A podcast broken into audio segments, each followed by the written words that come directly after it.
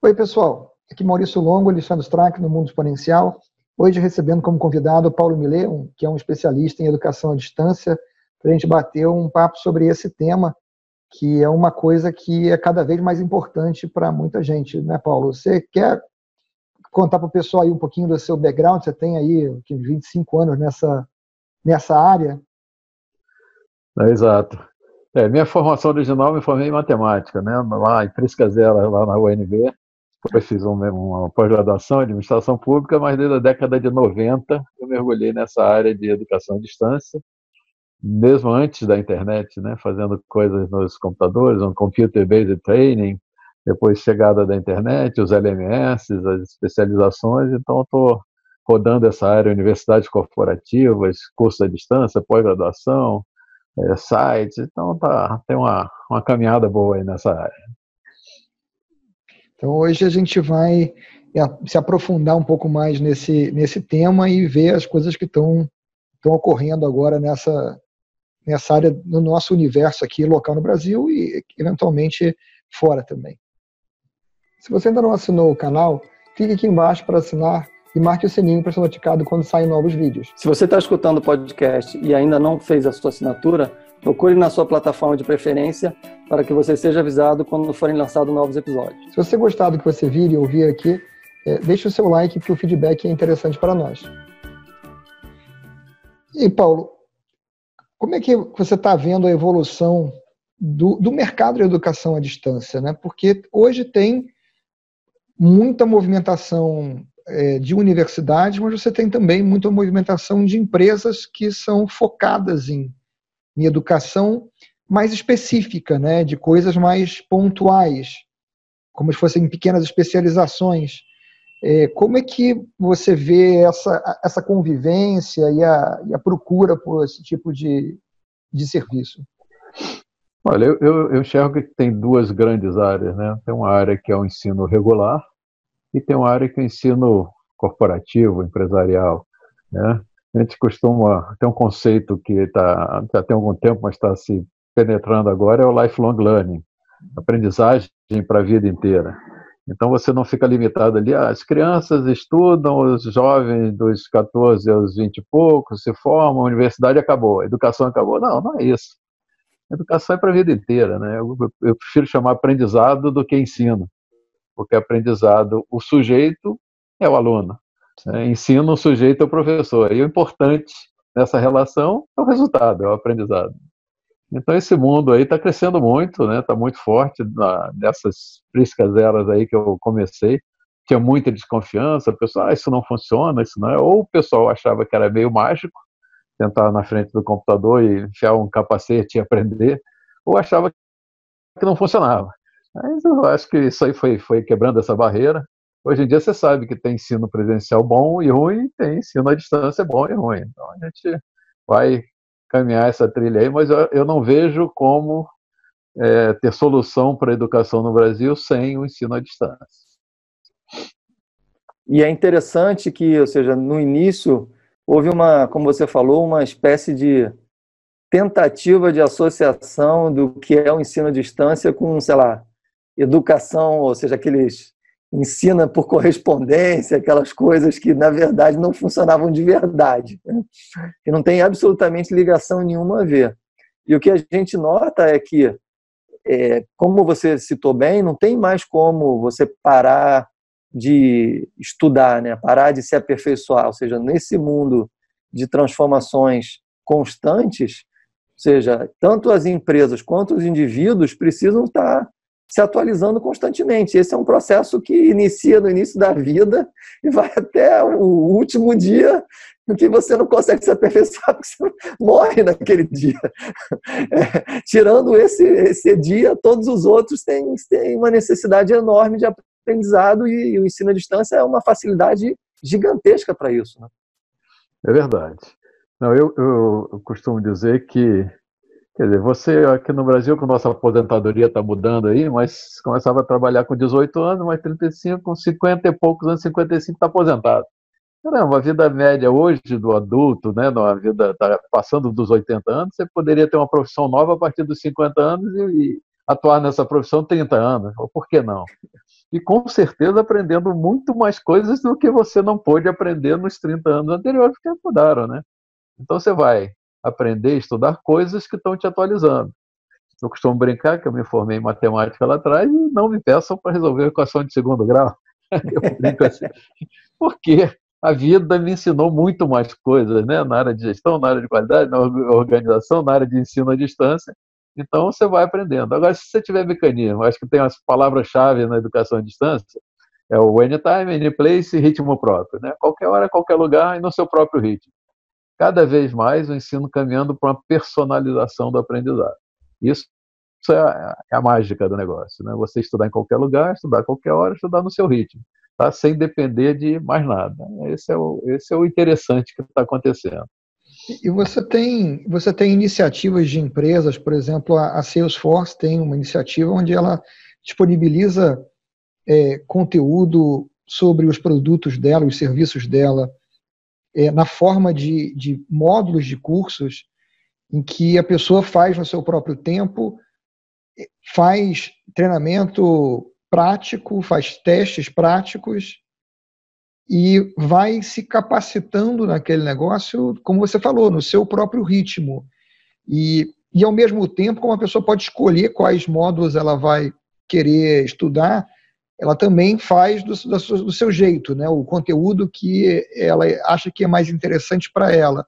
E tudo isso hoje é ofertado pela empresa sem custo isso também é uma, uma, uma coisa nova, né? Porque você sempre teve iniciativas de empresas que é, ofertavam treinamento, mas geralmente o treinamento era um treinamento pago e muitas vezes era um treinamento até caro, vamos dizer assim.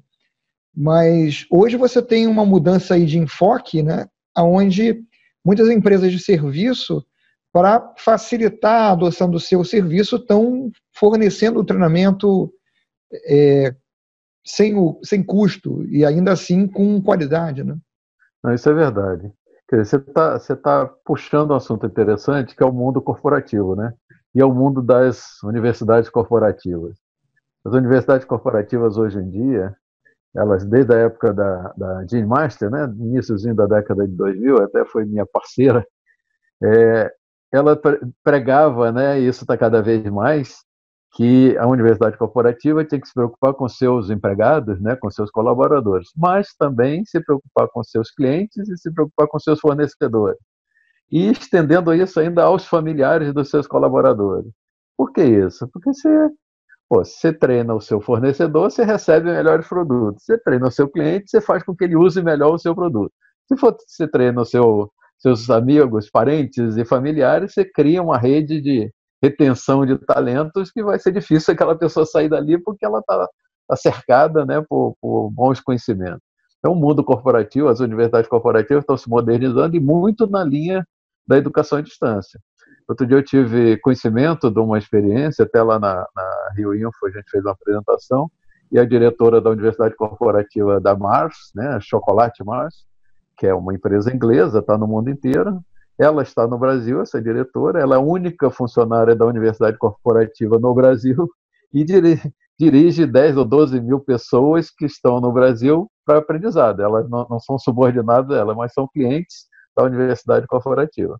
E ela tem até um, um, modelo lá que diz assim: não, na nossa universidade corporativa, qualquer colaborador pode colocar qualquer assunto no site, no portal, sem censura, sem nada, que o pessoal olhar, aprender, estudar, isso é muito interessante, é desafiador, né? A gente tem uma tendência de, poxa, mas precisa passar no filtro antes e tudo.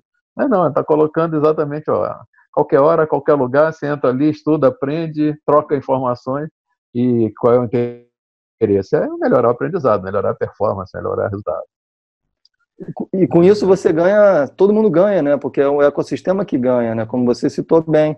Ou seja, o funcionário, o colaborador, ele fica feliz, né, porque na verdade ele tem treinamento de qualidade, ao mesmo tempo ele se coloca como ofertante de conhecimento que ele tem para o resto da comunidade, porque ele mesmo pode colocar conhecimento é, disponível, e dessa forma você cria um, um, um ciclo virtuoso, literalmente, né? Ou seja, uns querem aprender e esses que aprendem ensinam para os outros e, os, e o ciclo vai se fechando e, e, vai perenizando a questão que a gente falou ainda há pouco do aprendizado ser literalmente uma coisa contínua. Isso é verdade. Isso mexe com o papel dos professores, né? O professor convencional, aquele que vai lá para frente da sala e fala aquilo que está escrito nos livros ou na internet, está perdido. Tá? Quer dizer, a lógica, cada vez mais o papel, isso que você comentou agora, o papel de curadoria. Um professor é um curador de conteúdo. Ele vai selecionar aquele assunto, vai escolher, vai moldar e vai fazer um papel de desafiar o aluno, né, desafiar o aprendiz, que é todo mundo, dizendo, olha, dica para cá, provocação para lá, exemplos práticos para lá, esse é o papel do professor. Agora, aquele que vai chegar lá na frente da sala e repetir aquilo que já está escrito, oh, coitado, não vai ter mais chance. pra, é, pra, na verdade, a, é repetir acúmulo de conhecimento é. É, e acúmulo de informação, digamos assim, porque conhecimento é, é mais do que informação, né? Informação processada com várias outras características, mas ou seja, repetir informação não precisa, porque tem o Google que, que consegue encontrar qualquer informação, Google, Wikipedia e similares, você é, encontra tudo que você precisa sem, sem necessitar de um professor na sua frente te é. dizendo o que é e o que deixa de ser. Né? Verdade. Antigamente tinha uma frase que dizia assim: você não precisa. É, você só precisa aprender a ler, porque o resto está escrito. Então, atualizando essa frase, você só precisa aprender a achar na internet, porque o resto está lá. Está tudo lá, então você tem que saber. E o papel do professor vai ser muito esse, de ajudar as pessoas a chegarem no, no conhecimento adequado para aquela sua formação, o seu aprendizado. Agora, a internet em si, ela, ela abriu novas possibilidades, né? Ah, por exemplo, você tem aqueles cursos que são abertos, como, por exemplo, oferecidos pela Coursera, em que participam de um curso mil, duas mil, três mil pessoas, e o curso tem trabalhos, né? É, surge uma questão, uma, como corrigir os trabalhos.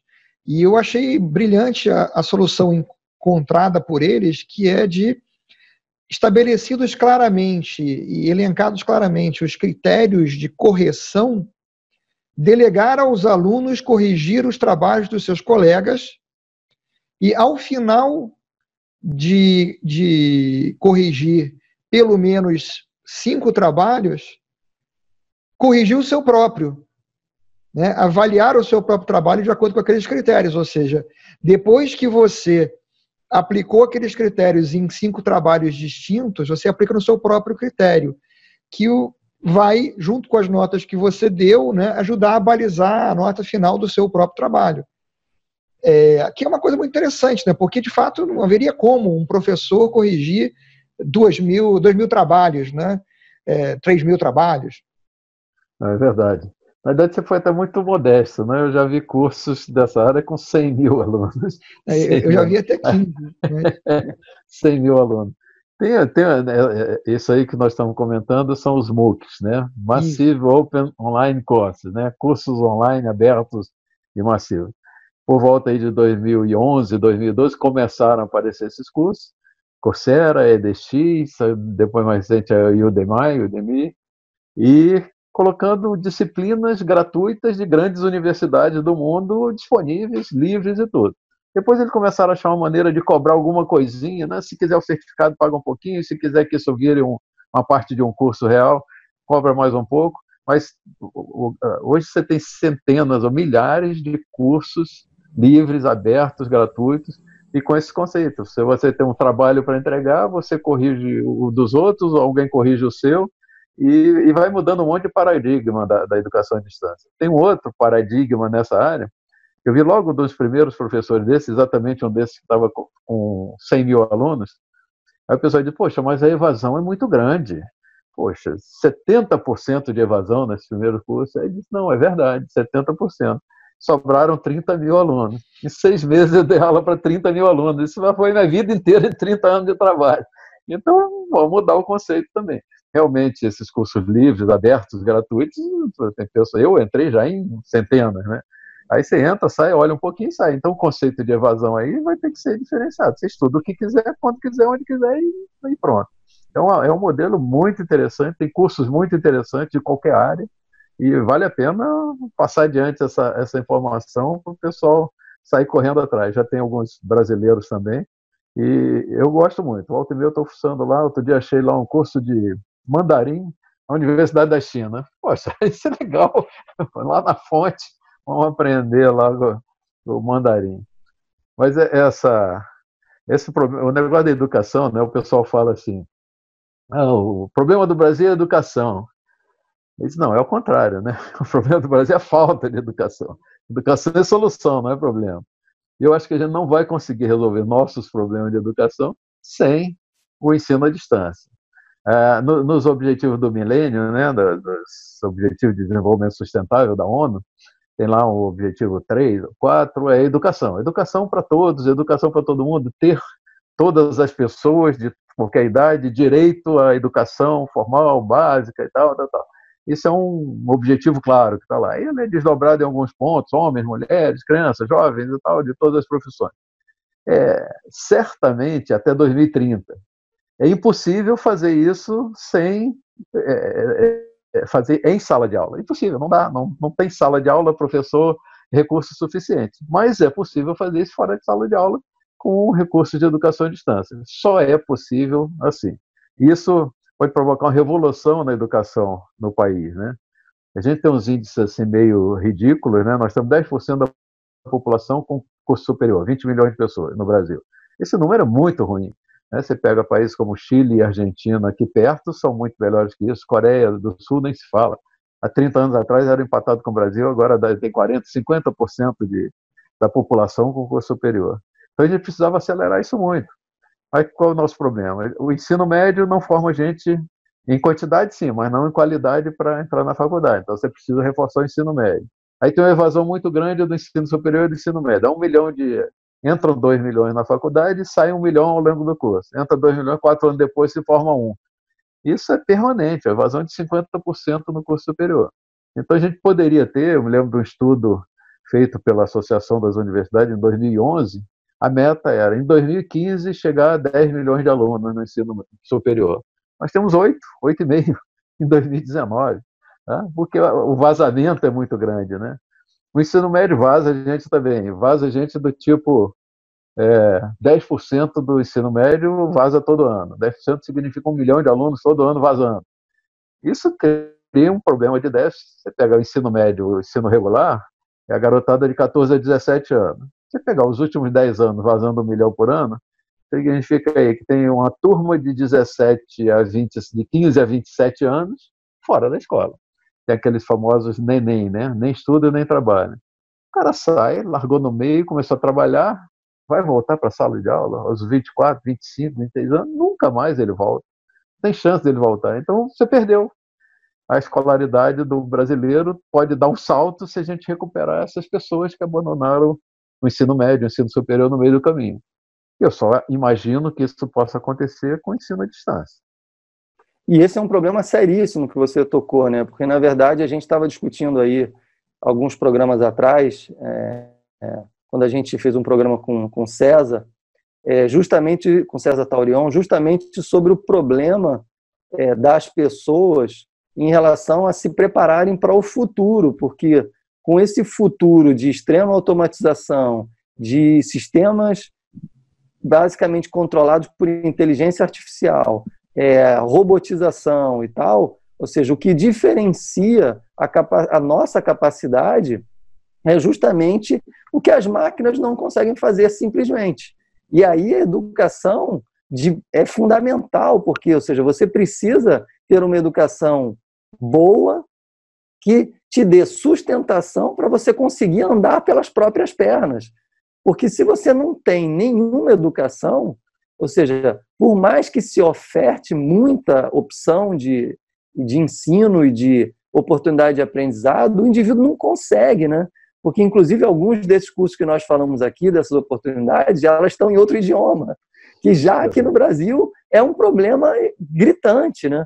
Então, ou seja, essa questão que você abordou da educação de base, da educação desde a inicial até a formação universitária, ela precisa ser tratada de uma forma é, eficaz, e eu concordo totalmente com você, eu não vejo nenhuma outra oportunidade de resolver sequer 50% do problema que não seja através de ensino à distância, porque é, é, é, inviável, a gente não consegue nem ter locais físicos, nem professores, nem garantir que as pessoas consigam se locomover e se manter nesses locais físicos para receber educação durante o período necessário. É, então, realmente, a, o assunto ele é fundamental, porque quando a gente fala de ensino à distância, muitas vezes as pessoas relativizam isso com cursinhos de, de aperfeiçoamento ou é, novas aprendizagens de, sei lá, novas habilidades sobre determinadas características, softwares ou, ou seja lá o que for, mas tem uma dificuldade de relacionar de verdade com o ensino de base, ensino nível ensino fundamental, ensino médio, ensino superior, né? É uma, uma dizer, imaginar aqui uma boa solução para o ensino médio. Qual seria? Ah, legal, vamos botar professores particulares para todo mundo que está com deficiência no aprendizado. Opa, legal. São 10 milhões que estão pendendo, vamos botar 10 milhões de professores particulares para reforçar aquilo. né? Aí vamos fazer, não, quem não aprender, quem não aprender é reprovado. Ah, legal, quem não aprender é reprovado. Quem aprender vai passando à frente. Isso, com tecnologia, com educação à distância, você consegue fazer. O que, você consegue fazer?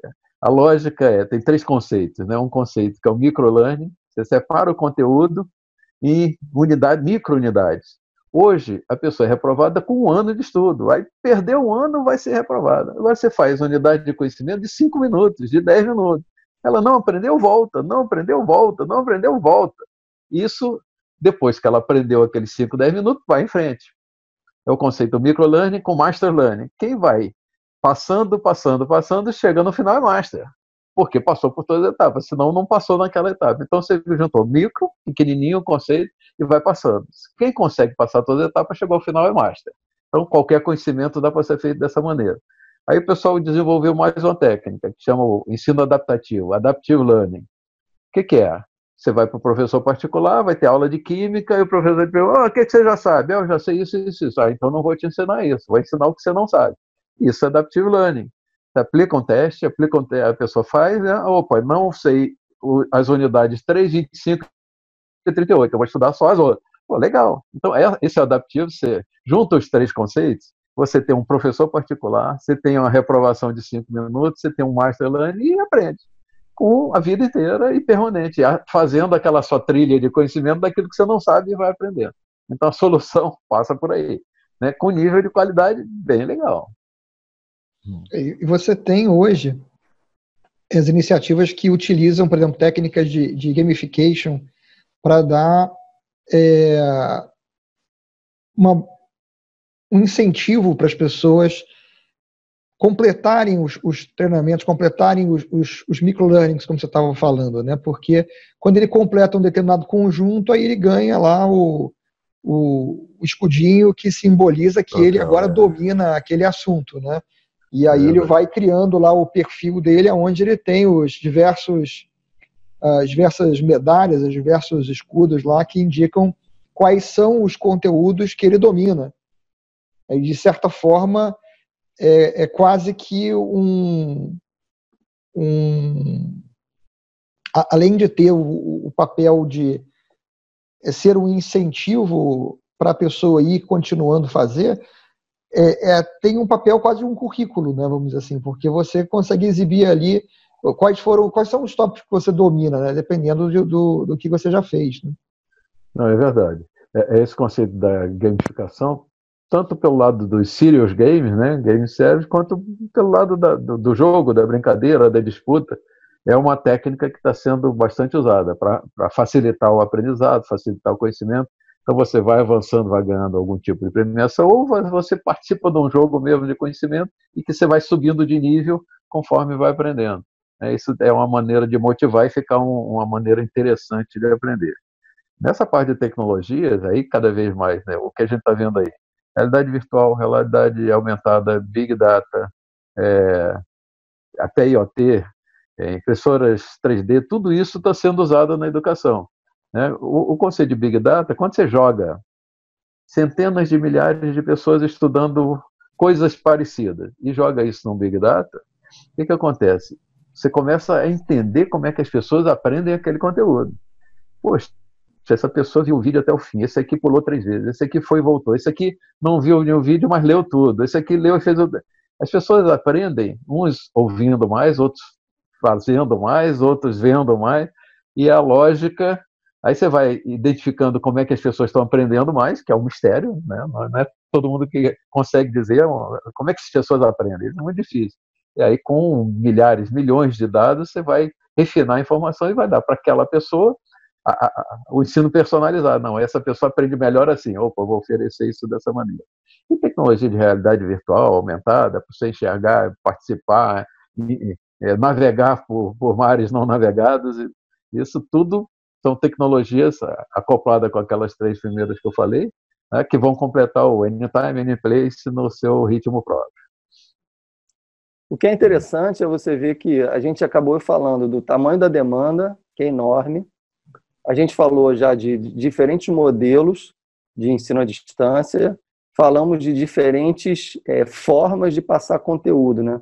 Ou seja, no fim das contas, ou seja, com a modalidade de ensino à distância, você abre tantas novas oportunidades que, ou seja, que a forma literalmente de educação ela, ela passa a ser literalmente personalizável, como você acabou de dizer. Né? Acho que esse é um dos, uma das fronteiras a serem literalmente desafiadas pelos nossos legisladores em relação a como se aprende atualmente. Né? Ou seja, seguir um currículo necessariamente rígido, é, com tempos muito exatos em termos de pré-definição, e que, é, e que não olham para a individualidade da, das pessoas, não tem mais lugar nesse mundo acelerado que a gente tem, porque senão, como você falou, você não consegue resolver o problema de nenhuma forma, porque os volumes eles só crescem, não, não dá para dizer que eles crescem de forma exponencial, mas que eles crescem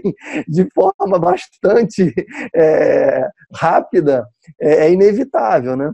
E, e, e, se você não, não consegue é, olhar para esse problema com essa característica inovadora de aproveitar, sejam é, novas tecnologias, sejam simplesmente a adoção de modelos, ainda que em tecnologias não tão novas, mas que mudem a forma, o, problema vai ficar, vai ficar só crescendo, né? Ou seja, é, acho que aqui há um, há um uma, uma forte dever de casa, talvez, das próprios envolvidos com educação, olharem para essas possibilidades de ensino à distância com um olhar é mais amplo, né? não um olhar restritivo. A sensação que eu tenho na educação de base é que ainda muitos professores olham para esse mecanismo e para essa forma com um olhar um pouco preconceituoso, achando que é, esse ensino jamais conseguirá atingir um patamar é, de excelência comparável a um ensino presencial, o que eu discordo radicalmente. Não, eu discordo totalmente. Você tem, tem toda a razão, né? Eu já, já ao longo do tempo já preparei treinamento para vários tipos de, de pessoas de vários níveis, né? A gente já fez um projeto com o pessoal repositores de supermercado. Já fiz um trabalho nas penitenciárias de Bangu aqui no Rio com os presos. Já fiz um trabalho de preparatório para Enem para jovens. Pessoal preparatório para Enem na CUFA, jovens de comunidades carentes funciona, funciona bem, as pessoas aprendem e, é eficaz. E você disse bem, né? Você pega as pessoas, põe numa sala de aula, aí diz aqui, ó, agora durante seis meses vocês vão aprender a disciplina tal, são 30 pessoas, um professor ali na frente. O que, que acontece? Metade dos alunos acha que está rápido demais, a outra metade acha que está lento demais. Isso dá 100% de insatisfação. Né? E aí, por que, que você precisa aprender durante quatro anos para se formar na coisa tal? E por que, que não pode ser em dois anos? E por que, que você tem que ter uma carga horária X se você aprende aquilo na metade da carga horária? Então, essa flexibilização vai ter que acontecer. Né? vai ter que medir conhecimento, medir absorção e não medir a carga, a quantidade de horas que estudou. Não, uma pessoa aprende mais rápido, outra aprende mais lento, uma aprende de um jeito, outra do outro.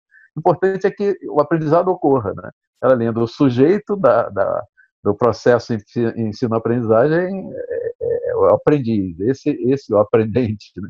esse é o sujeito importante do processo. Aí você tem toda a razão essa, essa padronização aí no modelo antigo, meio industrial, né? Todo mundo entra ali, ó, do, dos, dos 7 aos 12 anos, dos 14 aos 17, dos 20, poxa, isso não existe mais, né? não, não precisa existir. E a gente cria aquela separação mesmo do, do emprego e do trabalho. Né? Emprego é uma forma de que as pessoas vão alocar o seu know-how, a sua habilidade, mas trabalho é o que vai vai gerar no mundo. Então você não vai precisar estar necessariamente alocado numa empresa, empregado e tudo para poder contribuir para a sociedade. E esse aprendizado pode vir de várias maneiras. Aí. E você tem é. hoje uma, uma riqueza tão grande de fontes de informação, né, não tirando os efetivamente que são voltadas para o ensino, mas é, em termos de documentários, em termos de claro. simples compartilhamento de conhecimento pelas pessoas no YouTube, como nós estamos fazendo aqui agora, nesse momento, né? que você acaba gerando em quem está participando de um, de uma, um processo de educação no modelo antigo uma, um descontentamento muito grande, porque uma sala de aula com uma pessoa em pé na frente, com um quadro, não tem como competir com um documentário feito por uma produtora de vídeo com efeitos especiais. Né? Não tem como é, competir com um negócio que a pessoa pode assistir no trajeto do trabalho para casa, né? E, e, que pode aproveitar os momentos que, tá, que estariam, vamos dizer assim, sendo desperdiçados, acaba sendo uma coisa até, assim, é uma competição injusta porque as desvantagens são enormes né, do modelo tradicional. É verdade. Totalmente. E há, há, uns tempos atrás eu achava que algumas coisas seria quase que impossível de ser ensinado ou aprendido à distância. Hoje em dia eu já mudei muito, muito de ideia. Eu acho que muito pouca coisa não pode ser aprendida. E tinha, existia uma dificuldade na parte prática, né? A parte de praticar. Só que hoje com os simuladores, com os robôs, com as Ó, você faz uma cirurgia à distância. Então, isso aí, é, ensinar aquilo, claro que é possível ensinar coisas à distância bem complexas. Você faz simulador, no meu tempo de faculdade, fazia uma aula de química juntando os tubinhos de ensaio. Você pode fazer exatamente isso no computador com a mesma reação que está tá ali dentro. Então, essa a lógica de que praticamente você pode aprender qualquer coisa à distância, é verdade. Você não precisa nem de muita grande tecnologia, não. Só você quebrar a barreira do Anytime Any Place já é um desafio interessante, né? Porque imagina, né? A pessoa hoje ela trabalha o dia inteiro, agora vai estudar, vai para a faculdade, aí pega meia hora para lá, uma hora para cá, isso desmotiva todo mundo. Então, se aquela aula que eu teria lá, eu vou ter aqui, eu vou ter aqui com filmezinho, com animação, com quadro, com a tabela, é legal, eu estudei em casa, jantei, não, não me desgastei duas horas a mais só para poder chegar lá e voltar. Então, a lógica do ensino à distância é muito, muito interessante. Tem um, tem um instituto da, da Unesco, a Unesco criou o IO, Unesco Institute of Lifelong Learning. É um instituto para aprendizagem para a vida inteira. Né? Isso é bem interessante. Eles pregam a ideia do RVA, reconhecimento, validação e acreditação. É reconhecer saberes, validar saberes, acreditar conhecimento, credenciar. E a lógica é: todo mundo pode aprender qualquer coisa, em qualquer lugar, de qualquer maneira, mas aí vem aqui para reconhecer o seu saber e ganhar o seu certificado. Isso é um modelinho muito interessante que tende, assim, quer dizer, não necessariamente você vai precisar aprender num lugar e receber o certificado naquele mesmo lugar. Né? É, quando você tem nos seus modelos de qualidade, de auditoria, coisa assim, sempre você diz, não, quem faz não é quem audita, né? Mas na escola você tem isso, né? O professor que dá aula é o que dá prova, né? E todo mundo acha que isso é o normal. É. Isso não, não, não necessariamente. Ué, você aprende em algum lugar e vai fazer prova em outro, como são os modelos de certificação independentes. Isso vai ser cada vez mais. Você vai aprender por aí nas internets da vida e dá, ah, preciso de um certificado. Aí vai numa entidade certificadora. talvez as universidades possam se transformar em entidades certificadoras. Então você vai ter um certificado de Harvard, mas não necessariamente você precisa ter estudado lá. Você vai ter que provar que tem aquele conhecimento. Agora, aprendeu aquele conhecimento em seis meses, um ano ou cinco anos? Não interessa.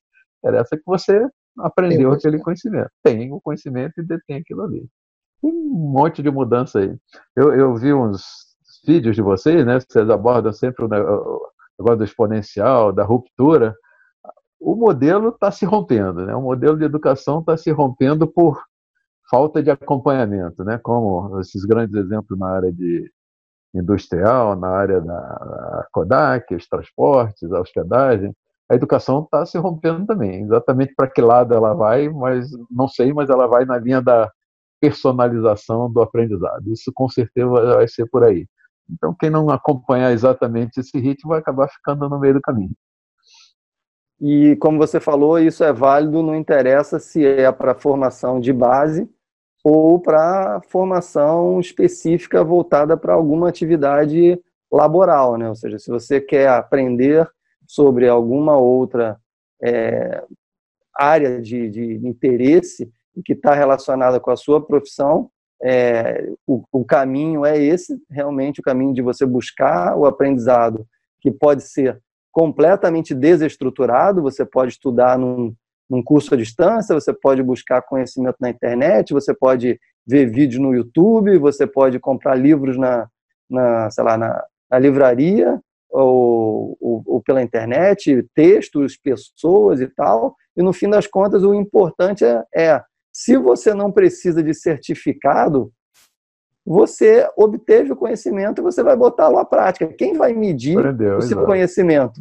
o local onde você desempenha a sua atividade e, no fim das contas, os seus clientes, né? Ou seja, é, a certificação virá de uma forma ou de outra, ou pelo atestado de competência na realização da sua tarefa, ou de absorção da, do, do produto, serviço, sei lá, que você faz pelo mercado consumidor. É verdade. É, eu, eu, gosto de, quando eu falo desses assuntos, né, educação e tecnologia, tecnologia e educação, eu gosto de dar esse, esse viés a educação para a tecnologia e a tecnologia para a educação. Você abordou ainda agora, né? Então você tem que preparar as pessoas para as novas tecnologias, tem que ensinar o que, que ele precisa fazer para esse mundo futuro. Mas também você precisa ter as tecnologias para educar e para ensinar. E é disso, dessas ferramentas que a gente está estudando. Então, abordagem, essa abordagem dupla, multicanal, o que, que as pessoas precisam aprender? Né? Elas vão aprender aquele conhecimento? Não, elas vai aprender talvez é, criatividade, iniciativa, resolução de problemas, coisas nessa linha que sirvam pesquisar na internet, isso é um, um aprendizado brutal que tem que fazer. Então, coisas que sirvam para ela buscar o seu conhecimento e aprender cada vez mais. Com que tecnologia? Com essas que a gente está comentando aí, facilitar o acesso da pessoa a essas informações da melhor maneira possível, da maneira mais rápida. E aí essa pessoa, conforme vai aprendendo, já vai se preparando para o mundo novo do trabalho que ela possa vir a, a encarar e enfrentar.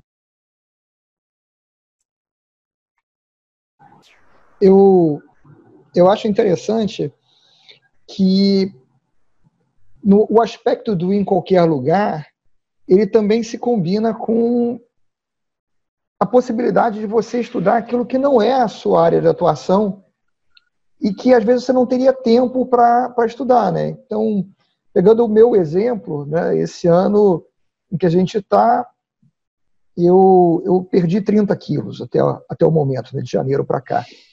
Acho que eu achei, achei alguns. Parte do processo foi eu passar a fazer bicicleta, e, bicicleta ergométrica que eu tenho em casa que durante muitos anos era um cabide, né, e hoje em dia eu uso para efetivamente o propósito que ela foi desenhada. Mas uma das coisas que eu usei para conseguir ficar nela, pedalando o tempo necessário, foi exatamente usar um tablet para fazer cursos de desenho é, no computador, desenho gráfico no computador, que é uma coisa que eu sempre tive interesse, não tem nada a ver com com minhas atividades profissionais normais, mas eu tinha curiosidade. E como não tinha tempo, vamos dizer assim, é, passei a, a, tornar aquele tempo que eu estava na bicicleta e que de um lado ele era produtivo para mim porque estava me ajudando a perder peso, mas eu passei a tornar ele mais produtivo, porque eu passei a fazer as duas coisas ao mesmo tempo, né? É verdade, isso é interessante. É, outro dia, por curiosidade, eu entrei num curso, um desses, na Universidade de Milão. Fui estudar buracos negros, energia escura e matéria escura. Esse o pessoal está falando tanto disso, deixa eu identificar o que, que é isso e tal. Aí, maior curiosidade, né? Aprendi, olhei lá, aprendi a ter um conceito, mas um conceito básico que ele começa assim, diz, olha, a tal da, da matéria escura é uma coisa assim, ocupa, sei lá, 20% do universo é feito de matéria escura, 20, 25. Agora, 70% do universo é feito da energia escura, e que a gente não sabe muito bem nem o que, que é isso. Então, olha assim. Aí você diz assim, ó, 5%, 3, 4, 5% do universo é aquilo que a gente consegue enxergar. E poxa, que legal. Aí, curioso que eu sou, outro dia me meti num curso de cabala.